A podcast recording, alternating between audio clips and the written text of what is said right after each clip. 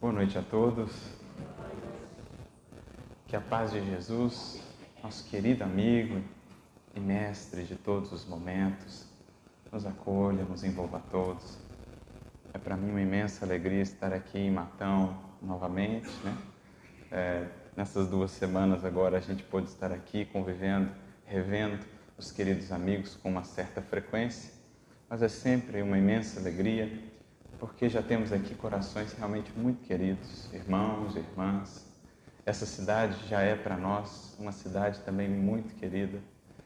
Uma cidade que para todos nós espíritas tem aí uma história que nos inspira, que nos impulsiona no trabalho com Jesus. E para esta noite da nossa reflexão, nós selecionamos uma mensagem que será a linha condutora da nossa conversa, uma mensagem que na verdade é uma rogativa, mas uma rogativa diferente daquelas que geralmente vemos ou fazemos.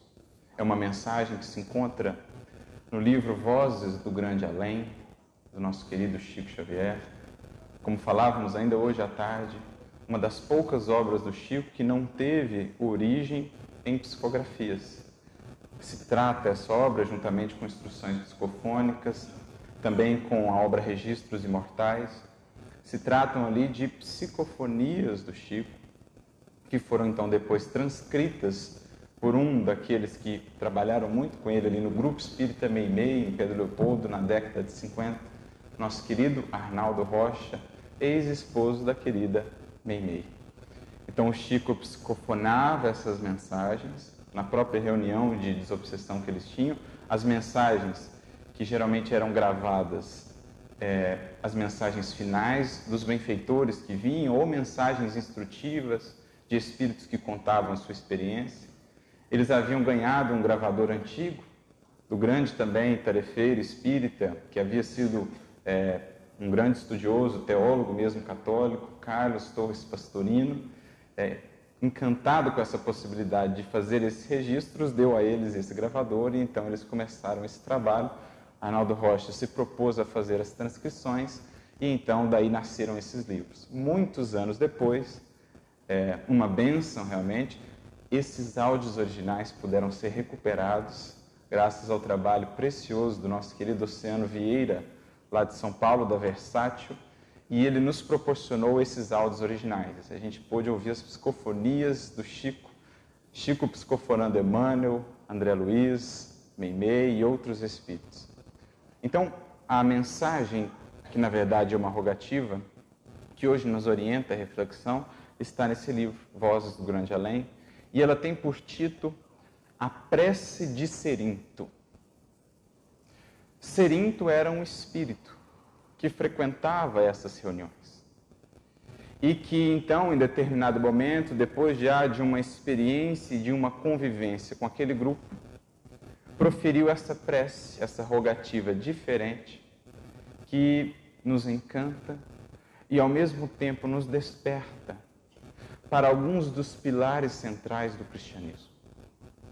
Para algumas das virtudes primordiais do cristianismo que muitas vezes nos esquecemos. A gente vai ver, muitas vezes ela vai destoar daquelas rogativas que geralmente fazemos em nossas preces, nos nossos momentos de dialogar com Deus, com Jesus. Raras vezes, talvez, nos lembremos de pedir ou de rogar o que aqui ele rogou.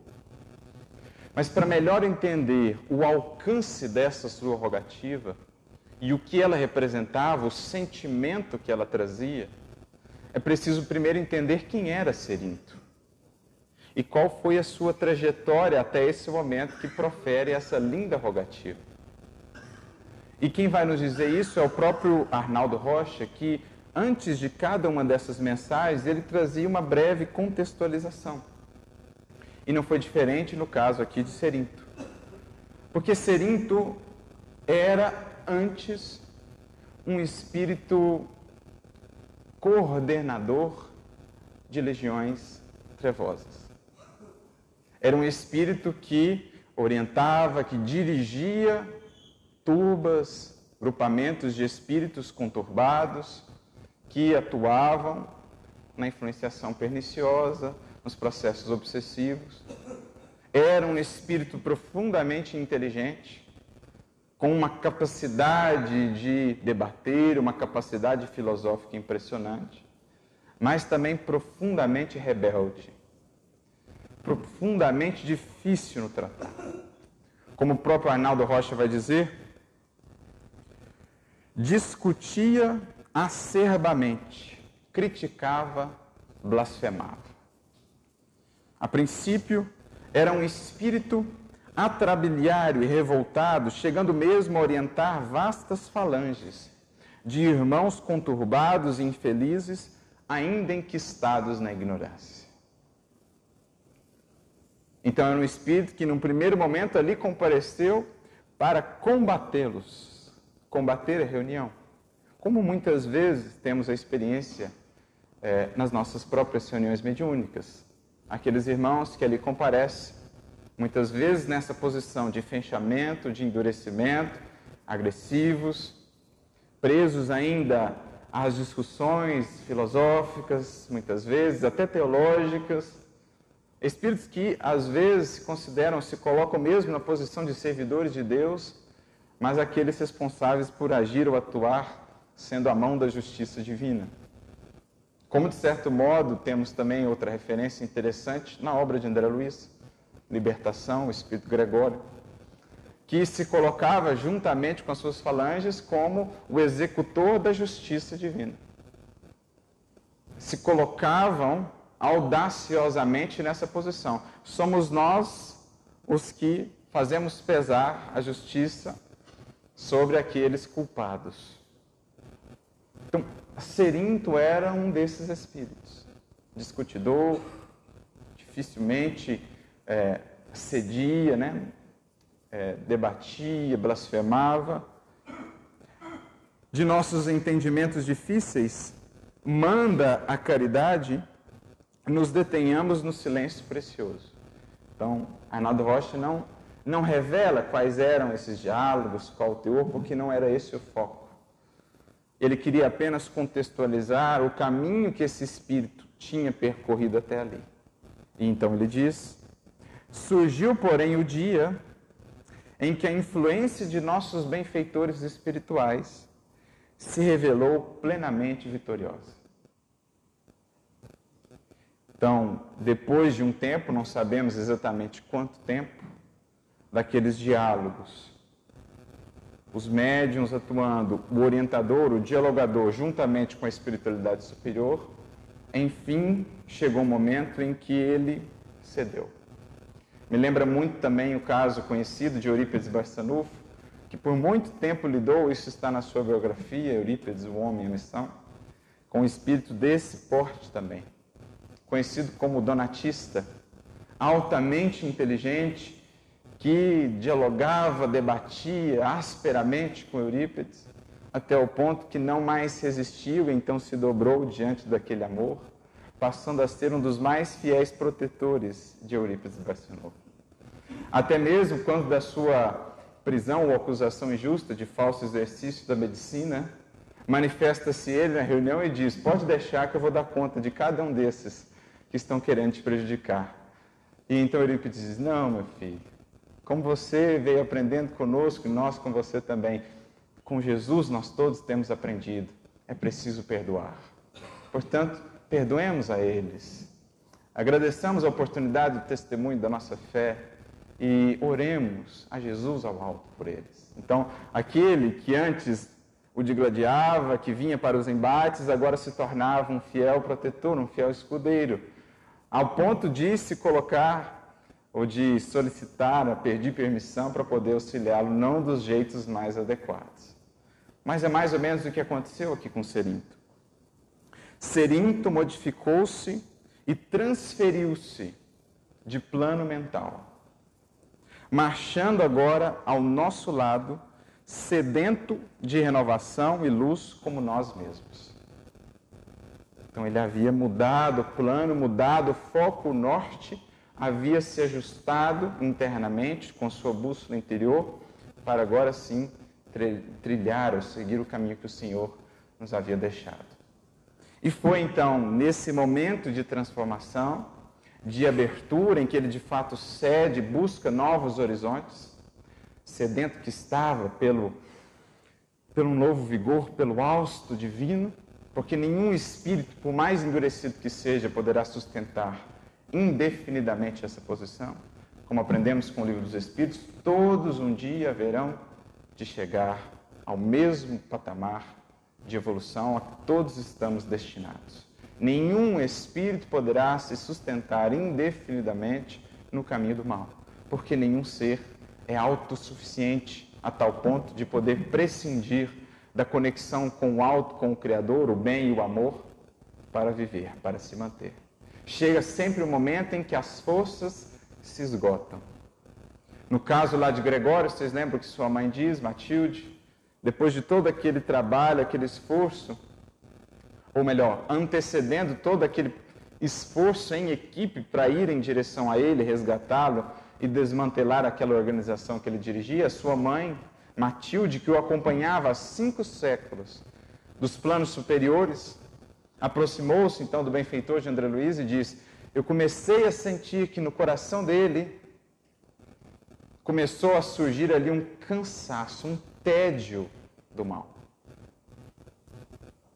O espírito chega um momento, ele se entedia, ele se cansa, ele se exaure, porque sente, na verdade, sede, fome, sente falta da conexão com a videira da vida. Não é o que Jesus diz lá em João, capítulo 15, quando fala da videira da vida? Todo galho que se desconecta da videira, isto é, que se afasta da conexão com a lei divina, com a seiva do Criador, seca, vira adubo para depois ser tomado novamente pela videira, para depois voltar novamente à videira. É o símbolo que acontece com o espírito quando se afasta, vira as costas para o bem, para o Criador. Seca, a representar um processo de dor, né, de, de renovação, a destruição que renova, para depois ser tomado novamente como um galho daquela videira. Assim foi com Gregório, assim era ou foi também com Cerinto. Né? Um dos melhores símbolos que, que me recordo para ilustrar essa nossa necessidade de, mais cedo ou mais tarde, voltarmos à comunhão com o Criador, eu ouvi certa feita de um pastor. Quando falava dessa questão do afastamento do bem, da conexão com o divino, ele utilizou por analogia um ventilador. Ele diz: se você desliga o interruptor, o ventilador segue a girar por um tempo. Mas é certo que mais cedo ou mais tarde aquela energia vai acabar. Assim a energia do ser que se desconecta da fonte. Ele pode seguir por um tempo atuando e agindo, ainda que sejam séculos. Afinal de contas, o que são séculos diante da eternidade? Piscar de olhos. Mas mais cedo ou mais tarde, o ventilador para a energia acaba. É preciso conectar-se novamente ao interruptor, que para nós aqui representa Deus. Então foi o que aconteceu com Serinto. Ele mudou de plano mental e então foi buscar novamente a fonte da vida. E esses espíritos, muitas vezes, quando assim despertam, dão uma guinada no seu processo evolutivo que deixam para trás muitas vezes aqueles que estamos há séculos em banho-maria. É aquilo que está lá no Apocalipse, né? seja frio ou seja quente, porque se for morno, e Jesus é forte ali no Apocalipse, te cuspirei da minha boca. Ou seja, muitas vezes, quando o Espírito está nesse extremo aqui, mas realizando, colocando a sua energia, muitas vezes quando ele desperta, ele dá um salto de trabalho, de realização no bem, porque todo aquele vigor, toda aquela energia já estava em movimento. Era preciso só canalizar. Ao passo que acontece com muitos de nós, que ficamos séculos ali naquele banho-maria, nem para lá, nem para cá, não decide, não vai, não toma a força, né? não move a vontade no sentido da realização, às vezes a gente fica estagnado e esses espíritos que fizeram muitos males, daqui a pouco são tendo os missionários que vêm ali mais adiante. Muitos missionários, inclusive, que encarnaram na Terra, encarnações pregressas, na verdade, eram aqueles que tinham feito verdadeiros desequilíbrios eram aqueles que muitas vezes tinham feito verdadeiros desatinos. Né? Tem até aquela obra do André Luiz, se eu não me engano, é Sexo e Destino, que tem todo um, um embrólio ali entre vários espíritos, toda uma complicação, e André Luiz vai vendo o benfeitor Félix atuando, ajudando, porque eram realmente muitos, muitos débitos, eram realmente muitos laços adoecidos entre um grupamento de espíritos. Então ele vai ajustando, ajuda aqui, ajuda ali, ajuda acolá.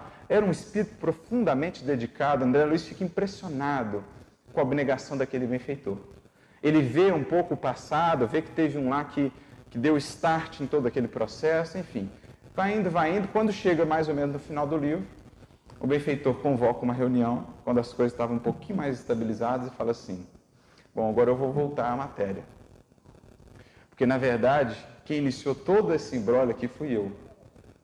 Então, o benfeitor espiritual que estava amparando a todos os envolvidos ali era aquele que lá atrás tinha feito, iniciado toda aquela bagunça. Mas que, por ter despertado, havia avançado mais em vidas de renúncia, de sacrifício, e agora vinha, digamos assim, fechar aquele ciclo de reajuste, encarnando novamente junto com aqueles espíritos.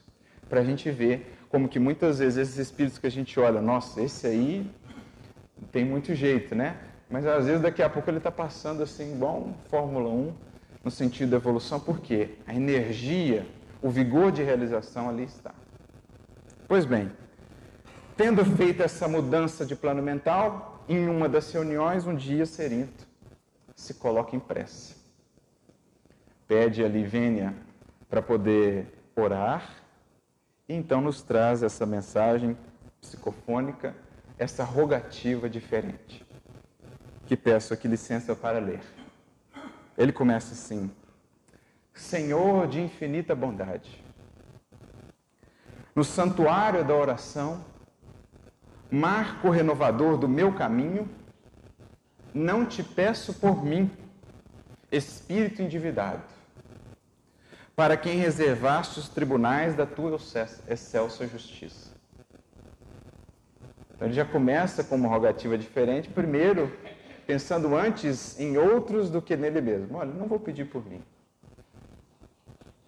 Quantas vezes a nossa rogativa está mais preocupada com terceiros do que conosco, ou com os nossos, com aqueles mais próximos? Pois bem, a tua compaixão é como se fora o orvalho da esperança em minha noite moral. Isto basta ao revel pecador que tenho sido.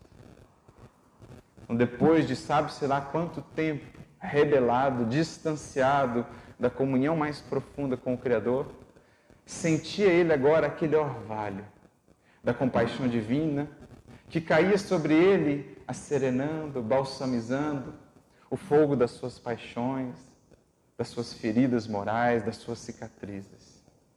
É a bondade divina que atua silenciosa, misericordiosa incansavelmente a buscar todas as ovelhas transviadas. É aquele pai pródigo da parábola, geralmente chamada de o filho pródigo, que em vendo o filho, ou vendo no filho a mínima disposição de voltar, vai logo o embala num abraço e num beijo, dizendo: Seja bem-vindo, meu filho. Nós estávamos aqui a te esperar. Por que demoraste tanto? É aquela alegria que há nos céus para o um pecador que retorna, maior do que a alegria para com 99 justos que não precisam de arrependimento, como disse Jesus. Então esse orvalho lhe bastava. Simplesmente o sentir essa esperança renovada de que Deus, através da espiritualidade amiga, o amparava, o sustentava em novos caminhos, nos caminhos da reparação. Não te peço, Senhor, começa ele então, pelos que choram. Que interessante, não? Não te peço pelos que choram clamo por teu amor a benefício dos que fazem as lágrimas. Percebe que é diferente a rogativa? Não é que ele esteja menosprezando os que choram, mas ele está olhando para aqueles que quase nunca são olhados os que fazem chorar. Não te venho pedir pelos que padecem. Suplico-te a bênção para todos aqueles que provocam o sofrimento. Não te lembro os fracos da terra. Recordo-te quantos se julgam poderosos e vencedores. Não intercedo pelos que soluçam de fome. Rogo-te amor para os que furtam o pão. Senhor todo bondoso, não te trago os que sangram de angústia. Relaciono diante de ti os que golpeiam e ferem. Não te peço pelos que sofrem injustiças. Rogo-te pelos empreiteiros do crime. Não te apresento os desprotegidos da sorte. Depreco o teu amparo aos que estendem a aflição e a miséria. Não te imploro mercê para as almas traídas. Exoro-te socorro para os que tecem os fios envenenados da ingratidão. Pai compassivo, estende as mãos sobre os que vagueiam nas trevas. Anula o pensamento insensato. Cerra os lábios que induzem a tentação. Paralisa os braços que apedrejam detém os passos daqueles que distribuem a morte. Ajudas, ajuda-nos, todos nós, os filhos do erro, ele, que até poucos instantes antes eram desses, ajuda-nos a nós, os filhos do erro, porque somente assim, ó Deus piedoso e justo, poderemos edificar o paraíso do bem com todos aqueles que já te compreendem e obedecem, extinguindo o inferno daqueles que, como nós, se atiraram desprevenidos aos insanos torvelinhos do mal. Por que, que falava que é uma rogativa diferente e que vai nos chamar a atenção para um dos pilares fundamentais do cristianismo? tão necessária em nossos tempos modernos. Tão premente diante das lutas que vemos no mundo, que muitas vezes alcançam o nosso coração, gerando revolta, até mesmo a vontade da vingança.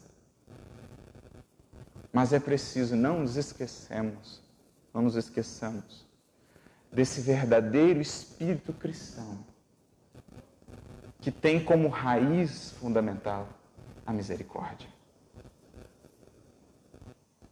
Que é o conseguir colocar e fazer chegar o nosso coração na miséria alheia. Naqueles que desceram às sombras do mal, naqueles que desceram ao pântano, para também neles enxergar irmãos nossos que mais do que alguém que os fira ainda mais, precisam de alguém que os ajude a se reerguer. Não para aplaudir o mal, mas sim para vencer o mal com o bem, como o apóstolo Paulo já nos diz. Não te deixes vencer pelo mal, mas vence o mal com o bem. Porque em fazendo o bem, aqueles que fazem o mal amontorar sobre eles, sobre as suas cabeças, brasas as brasas do remorso que mais cedo ou mais tarde começam a despertar a consciência, começam a chamá-la novamente ao caminho reto do qual se afastou. Então é preciso, cada um de nós, conectando-nos mais profundamente com Cristo, deixando-nos absorver no seu amor e preencher o nosso coração com a sua infinita e abundante misericórdia, é preciso consigamos clarear o nosso olhar para ver mais além, para não nos determos nas cascas do egoísmo, da vaidade, da cobiça, que os levam muitas vezes a se perder, mas enxergar também ali um irmão nosso que precisa de nossas preces, se mais nada pudermos fazer, ao menos as preces, para que possa se reerguer, se recompor. Porque Emmanuel vai nos dizer, no livro Chico Xavier Pede Licença, um, Chico, um livro em que o Chico faz uma parceria com Herculano Pires, no capítulo 37, Emmanuel vai dizer assim: a mensagem se chama Não Suportaram. E ele diz assim: Quando observes o mal, compadece-te daqueles que aguentam as suas investidas. Mas compadece-te ainda mais daqueles que o praticam. Porque aqueles que vivenciam o sofrimento de consciência pura, no cumprimento do dever, muitas vezes estão expandindo internamente em si, nos domínios de sua alma, o campo da alegria e das bênçãos. Estão muitas vezes eles passando já pelo fechamento de um ciclo e um aperfeiçoamento do ser. Estão muitas vezes se reajustando com o passado e já estão deixando, digamos, a caverna escura, talvez por onde tenham passado, mais atrás. Se mantém a consciência reta, vinculado ao dever e ainda assim passam pela experiência. Aquele mal efetivamente não lhes faz mal, porque estão com o bem. Na verdade, aquele mal que sofrem nada mais faz do que realçar ainda mais a grandeza do bem, a grandeza do seu ser. Porque a cidade edificada sobre o monte não pode ser destruída, não pode ser apagada, como dizia Jesus. Mas aqueles que praticam mal, ao invés de já estarem no caminho ascensional como os outros, estão ainda descendo. Estão iniciando um longo processo de reajuste que lhes custará muitas lágrimas, por vezes imensas dores. Enquanto uns já estão se libertando a caminho de planos mais altos, de uma comunhão mais estreita com o Criador e com as leis divinas, como diz Pedro, se padeces, padece como um cristão, mantenha-te no caminho reto, porque se ainda assim o mal nos alcançar, apenas realçará o bem que já nos propomos a fazer. Outros, aqueles que o praticam, aqueles que o buscam de maneira ostensiva, aqueles que o concebem, estão ainda a descer ao vale de sombras, do qual um dia terão de sair mas que lhes custará um tributo muitas vezes doloroso diante da vida. Por isso, precisam ainda mais da compaixão, da misericórdia que Jesus tem podido ter como Criador para conosco. Misericórdia que nos trouxe até aqui, porque se hoje aqui estamos é porque existiram aqueles que de nós se compadeceram quando estávamos também no vale das sombras. Talvez hoje já não busquemos o mal com tanta ânsia como no passado buscávamos, mas em geral já estivemos todos lá. E é porque existiram aqueles que se compadeceram de nós e nos estenderam as mãos é que aqui estamos. É porque a misericórdia divina, atuando através do Cristo e dos seus mensageiros, nos amparou e nos sustentou que aqui estamos. O porquê então sermos assim, talvez, tão intransigentes, a ponto de nem mesmo vibrar, orar e clamar ao alto por estes. Não seremos nós, muitas vezes, aqueles credores incompassivos da parábola em Mateus 18? Quando tem uma dívida enorme, amparada pelo Senhor, e diante da dívida pequenina, de uma ofensa, de um agravo, portamos-nos na posição da dura intransigência, sem ao menos por aquele indivíduo orarmos. Esse é o cerne do cristianismo. Conseguimos, pelas lentes do amor e da misericórdia, inundados pela presença do Mestre em nós, olhar para eles como os espíritos mortais que são momentaneamente naquela condição. Espíritos que, em verdade, não sabem quanto lhes custará o que agora fazem. Porque, como disse mesmo Jesus, não sabem o que fazem. Se soubessem, talvez não fariam. Emmanuel tem uma mensagem muito bonita no livro Fonte Viva, capítulo 38. Intitulada Se Soubéssemos. Ele vai comentar esse versículo de Jesus, a fala do Mestre, nos últimos instantes da crucificação, quando roga ao Pai clemência por aqueles que faziam, que participavam daquele processo, porque não sabiam o que faziam. Então Emmanuel pega esse versículo e diz assim: Se o homicida soubesse qual o tributo de dor que a vida lhe cobrará, não levaria adiante o seu intento. Se o caluniador soubesse a sombra enlouquecedora que o envolverá, não levaria adiante o seu intento. Se aquele que deserta do caminho do bem soubesse as ciladas que as trevas preparam àqueles que se afastam do caminho do bem, voltaria logo a este caminho. Se o ingrato soubesse o fel de amargura que um dia sentirá no seu coração, jamais perpetraria a ingratidão. Se o egoísta soubesse a solidão que o espera, mudaria logo a sua postura. Se o glutão soubesse dos desequilíbrios que lhe visitarão, certamente repensaria o seu caminho. Por isso, Emmanuel conclui dizendo assim: se soubéssemos efetivamente os resultados profundamente infelizes dos nossos afastamentos das leis divinas, jamais nos afastaríamos do caminho reto. Em verdade, todos quantos se rendem às sugestões perturbadoras do mal não sabem o que fazem.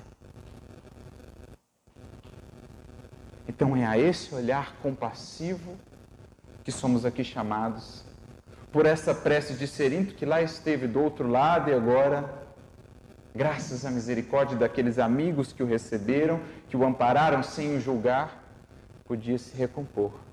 E se dedicava, num primeiro momento, a orar por aqueles que, como ele, há pouco tempo atrás, ainda não conseguiam enxergar os resultados profundamente danosos de suas ações, como a vida abundante que está a lhes esperar. Muito maior, as alegrias muito mais plenas, muito mais profundas do que aquelas que buscam desesperadamente no caminho do mal, das paixões, da corrupção, da violência, da agressividade. Convida-nos Ele a deixar o nosso coração se enternecer, se mover de íntima compaixão. Porque essa é uma expressão que aparece tantas vezes no Evangelho. Foi movido de íntima compaixão. Foi movido de íntima compaixão. E é interessante que sempre o verbo está ali na passiva, como se tivéssemos um agente oculto, como se existisse uma força no universo inteiro que inspirasse todas as criaturas à compaixão e à misericórdia. Mas apenas algumas poucas ainda conseguem sintonizar e deixam-se mover em suas fibras mais íntimas à compaixão. Mas era assim sempre com Jesus. Ele olhava para um sofredor, olhava às vezes para aquele que se equivocou e naturalmente a resposta do seu coração era: foi movido de íntima compaixão. Quando a gente vai lendo o Evangelho, essa expressão realça o nosso olhar porque ela aparece muitas vezes. E quem é esse agente oculto? Que em todo o universo espraia essa sua misericórdia, como que convidando todas as criaturas a partilharem dela também. É aquela mesma voz que no Antigo Testamento já falava ao profeta: Misericórdia quero e não holocaustos, e não oferendas. Misericórdia. Como Jesus soube também expressar numa de suas mais belas parábolas, a do bom samaritano, que vai ter por cerne, digamos assim, essa fala: misericórdia quero e não oferendas. Por quê? Constrói a história de tal modo, Jesus, que aquele homem caído não pode ser identificado. E os ditos religiosos que vinham de Jerusalém e há pouco tempo estavam ali no templo a ofertar o azeite e o vinho no altar, em vendo aquele caído, não se deixaram compadecer, passaram de largo.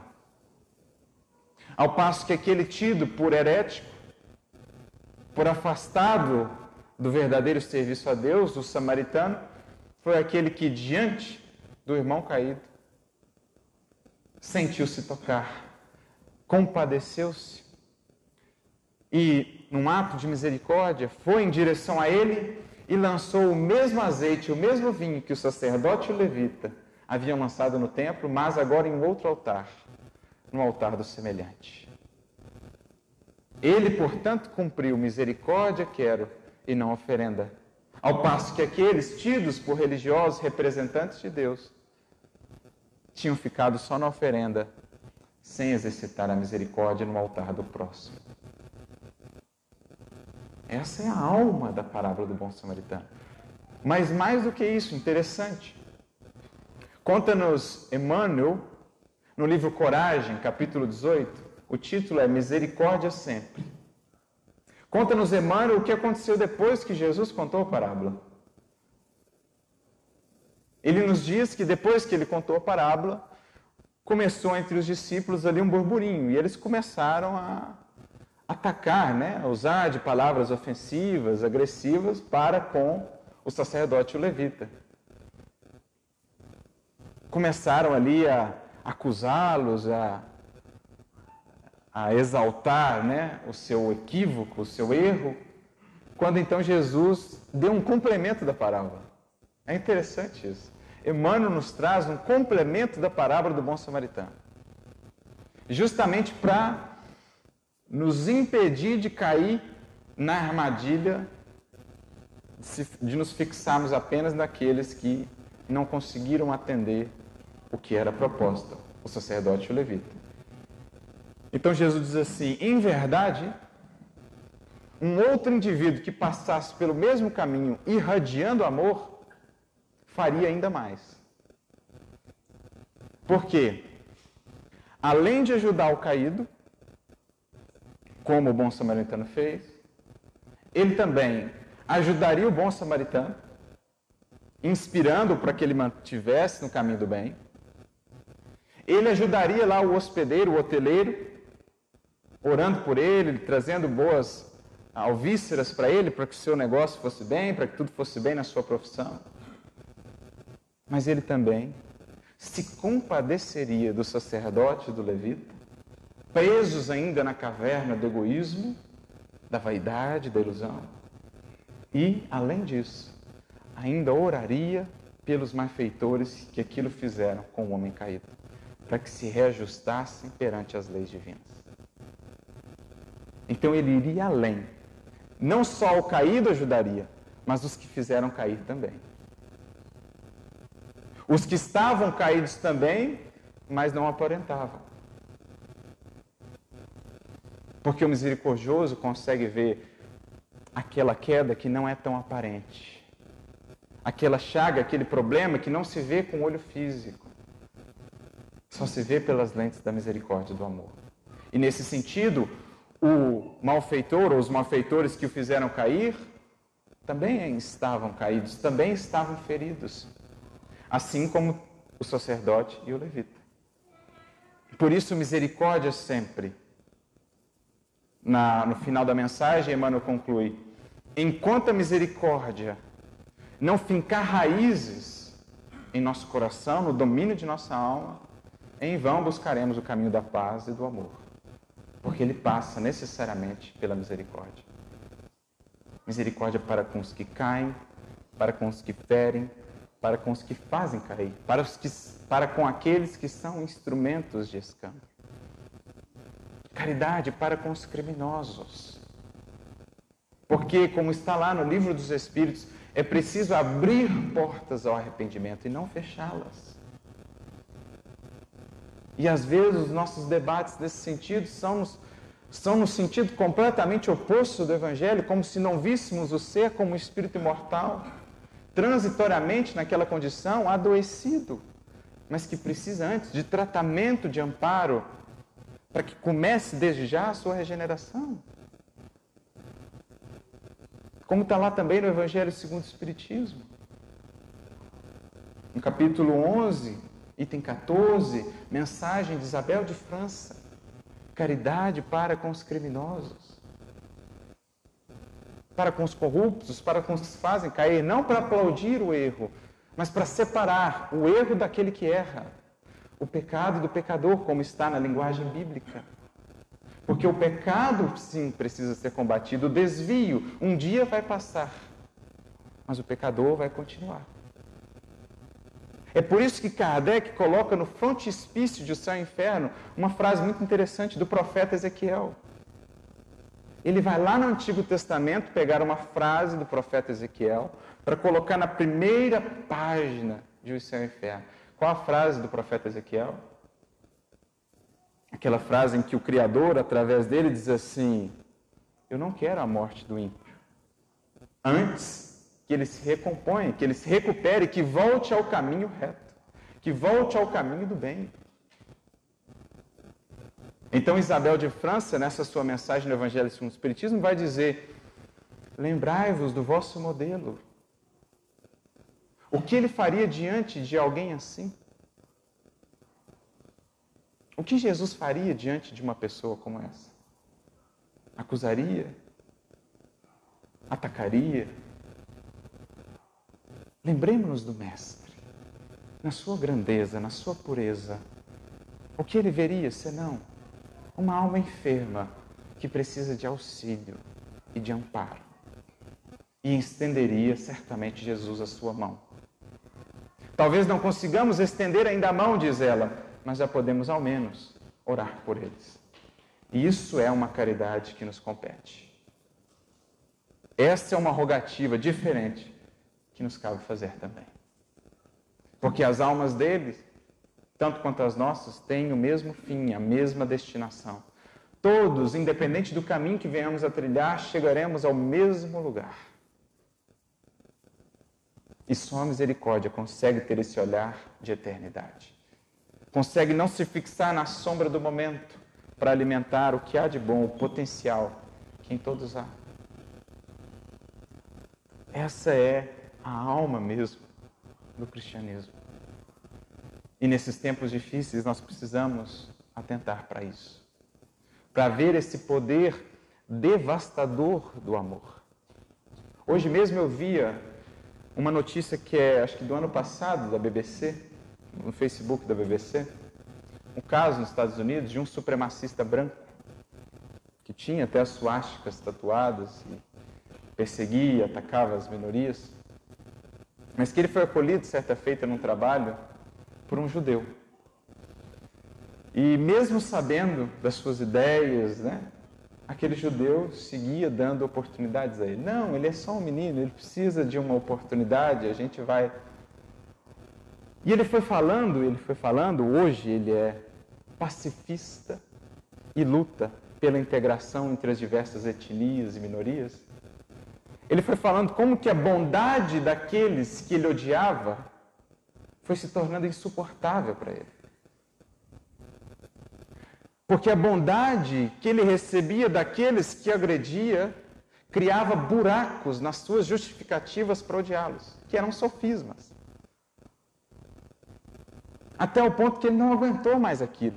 Ele cansou-se porque ele precisava fazer uma tremenda força para continuar odiando aqueles que respondiam com o bem. Até o momento que, o momento que ele cedeu. E então ele foi para o outro extremo, no sentido de trabalhar para pacificar, para harmonizar. Quando eu li a primeira vez essa mensagem, eu falei: eis aqui a aplicação prática da fala de Paulo. Faça ao bem aquele que te faz ao mal, porque então acumularás brasas sobre a sua cabeça. E a descrição dele era quase que, literalmente, aquilo que Paulo falava. Aquilo, aquela bondade que ele recebia foi acumulando brasas na sua consciência e ele não conseguia mais manter-se no ódio até o momento que ele cedeu. Cedeu. Como o caso também que via no episódio aquela série feita chamada Human, que tem vários casos interessantes. Eu não me lembro, não me recordo propriamente agora do, do personagem específico, mas era um caso muito interessante. E aí a gente vê a que grandezas de testemunho uma alma pode chegar quando realmente conectada com Cristo. Essa série é uma série de testemunhos em que a pessoa vai falando um pouco da sua história. Nesse caso, se tratava de um prisioneiro condenado à prisão perpétua.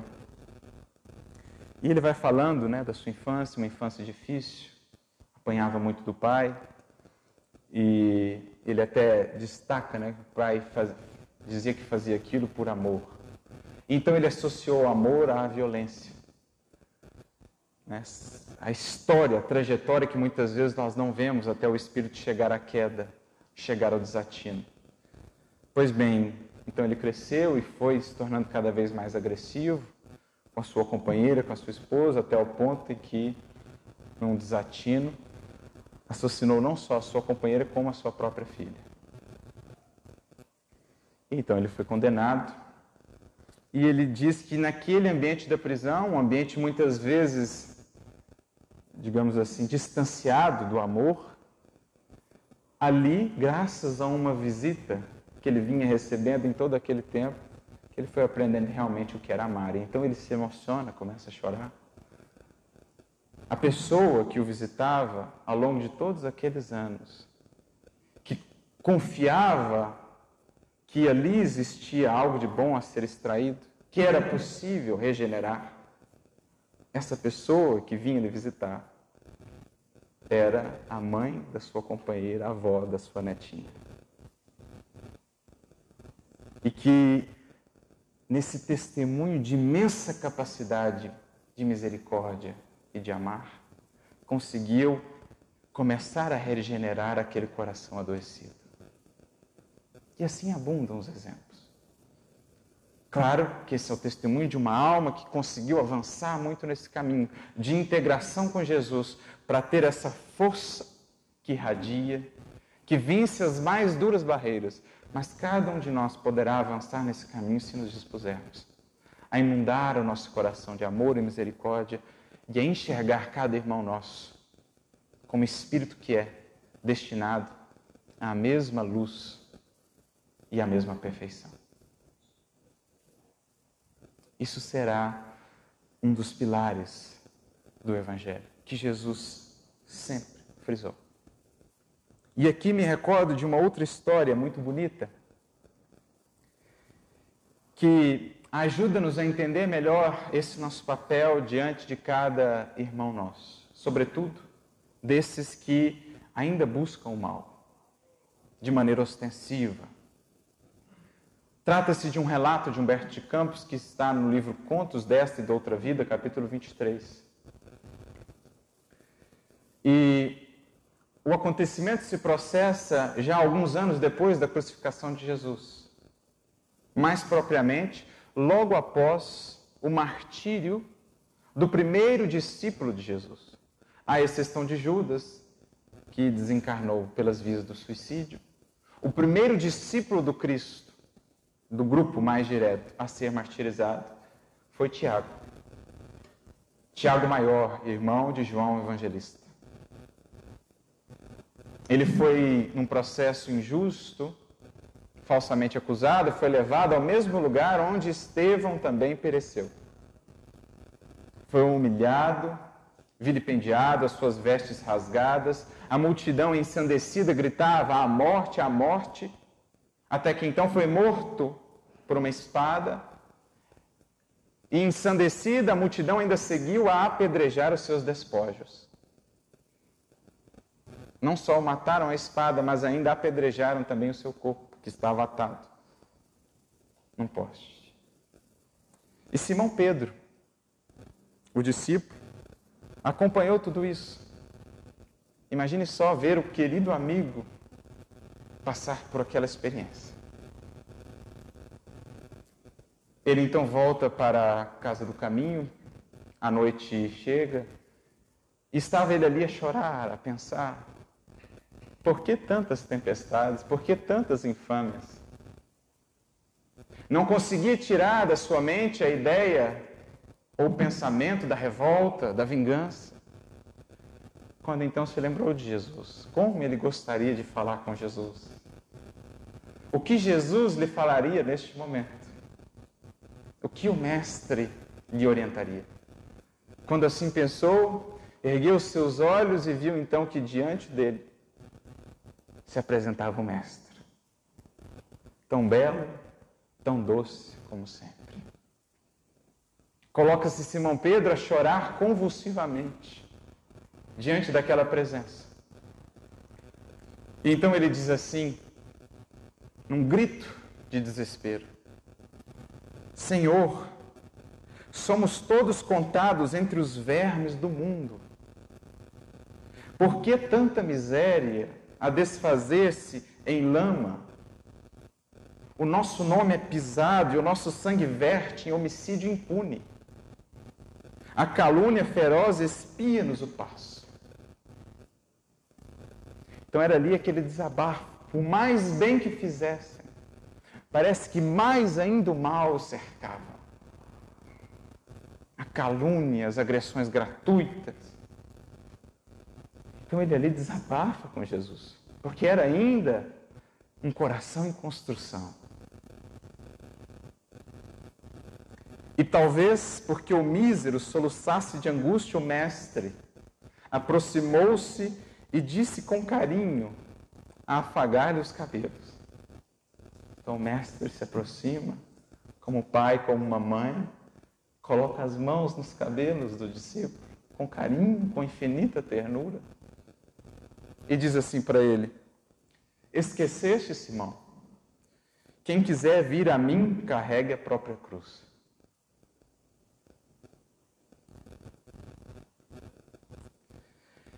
Senhor, retrucou em lágrimas o apóstolo abatido. Não renego o madeiro, mas clamo contra os maus. Então não reclamo da cruz, mas clamo contra os maus, o mal que parece nos alcançar cada vez mais. Que fazer de Jorebe, o falsário infeliz que mentiu sobre nós, de modo a enriquecer-se? Que castigo terá esse inimigo atroz da verdade divina? E Jesus então respondeu sereno, como sempre: Jamais amaldiçoes, Jorebe vai viver. E Amenabe, Senhor, que punição dele, que punição a dele, se armou escuro laço, tramando-nos a perda? Esqueçamo-lo em prece, porque o pobre Amenabe vai viver igualmente. E Joaquim Ben-Mad, não foi ele talvez o inspirador do crime, o carrasco sem fé que a todos atraiçoa? Com que horrenda aflição pagará os seus delitos? Foge de condenar, Simão, porque Joaquim vai viver. E Amós, o falso Amós, que ganhou por vender-nos. Ouvidemos Amós, irmão, porque Amós vai viver.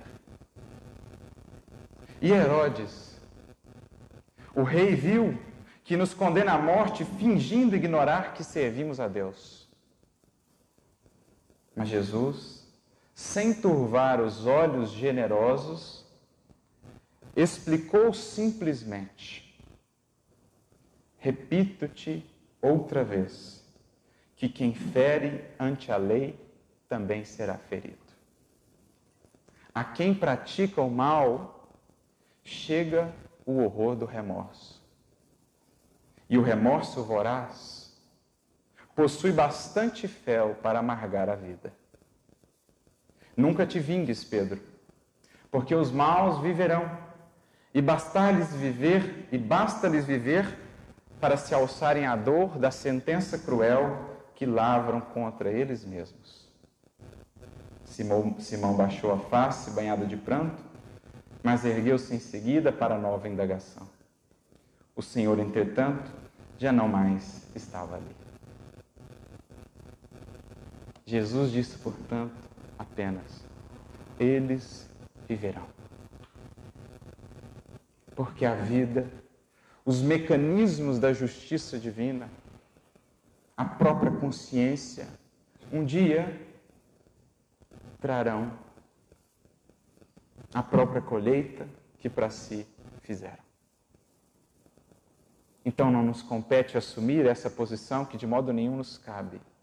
É claro que existirá no mundo, para a vida em sociedade, a justiça dos homens, que terá a sua finalidade de punir o ato, não o indivíduo propriamente. O ato. Porque o indivíduo, a análise ou julgamento do indivíduo, só a sua consciência fará. Porque só ela, como Criador, conhece todas as circunstâncias envolvidas no processo.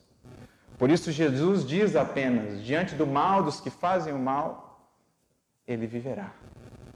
Eles viverão. E compete a nós, desde já, de algum modo, colaborar para que possam iniciar a sua regeneração. Como diz Emmanuel, quando comenta aquela fala de Jesus a Simão Pedro: apacenta as minhas ovelhas. Diante de cada coração que nos cruze os caminhos, Compete-nos apenas alimentar a boa parte, reconhecendo que a vida converterá o mal em detritos e o Senhor fará o resto. Eis a lição da misericórdia, imprescindível para que possamos realmente atuar com Jesus nesses tempos, vencendo sombras com luz.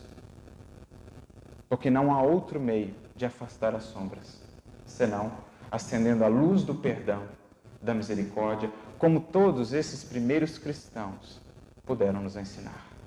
Ainda que isso nos custe um sacrifício, é o sacrifício de partilhar com Jesus a cruz da nossa redenção. Porque foi o que recebemos outrora, quando lá estávamos nos caminhos mais obscuros do mal, mal que ainda existe em nós Talvez não em tão larga escala, talvez não busquemos assim, mas aqui ainda está. Me recordo a definição? Certa feita perguntaram para o Chico o que era um criminoso e o Chico, trazendo-nos a fala de Emmanuel, pôde dizer: criminoso é geralmente qualquer um de nós que foi descoberto. Porque diante da lei divina, qual de nós poderá se colocar numa posição daquele que não se equivoca, daquele que não erra?